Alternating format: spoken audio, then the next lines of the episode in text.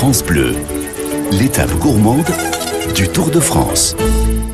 Il est l'heure de retrouver Nathalie Elal. Vous le savez, chaque jour depuis le début du mois de juillet, on suivait cette grande boucle. Alors c'est vrai que euh, les hommes sont arrivés sur les Champs-Élysées, mais en même temps les femmes sont parties puisque c'est une le grand retour du Tour de France féminin et on est c'est important de le souligner, on est très très fiers tous les jours de le mettre en avant justement ce Tour de France féminin et Nathalie bah, a repris le vélo et est repartie sur les routes.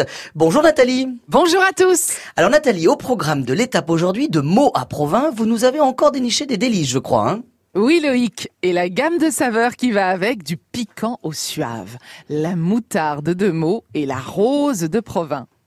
Les deux ont une histoire incroyable. La moutarde pour commencer.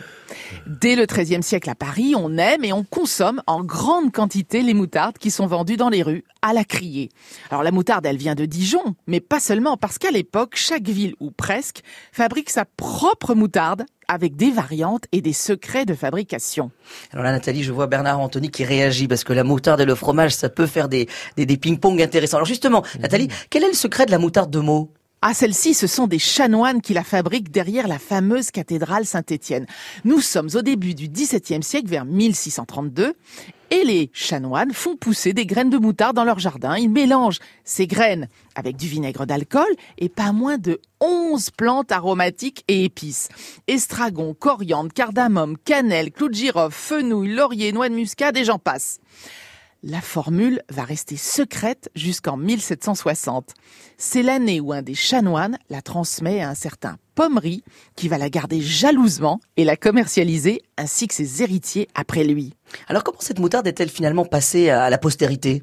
Grâce à l'exposition universelle de 1878 qui se tient dans la capitale, elle y décroche une médaille d'argent et elle prend alors le nom de à la renommée de la bonne moutarde.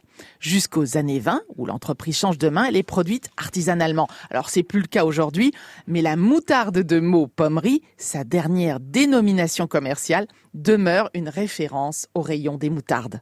Alors vous nous aviez promis quelque chose de, de plus doux, je crois, du côté de province, c'est bien ça? Ah oui Loïc, avec la célèbre rose locale déclinée sous forme de confiture, sirop, confit de pétales, bonbons, miel aromatisé, macarons, nougat et même moutarde. Alors là encore, je vous emmène faire un saut dans le temps à l'époque médiévale où cette rose venue d'Asie mineure, rapportée par les croisés, est cultivée à Provins en Seine-et-Marne. Alors on la cultivait pour sa beauté mais, mais aussi pour la manger finalement. Oh, les deux Parce que dans la culture médiévale, on accorde beaucoup d'importance aux vertus thérapeutiques de la rose.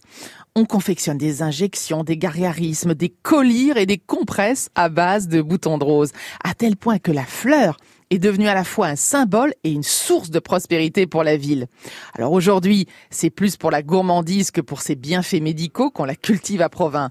Mais elle est aussi très utile en bouquet pour honorer une femme remarquable comme celle qui montera sur le podium ce soir.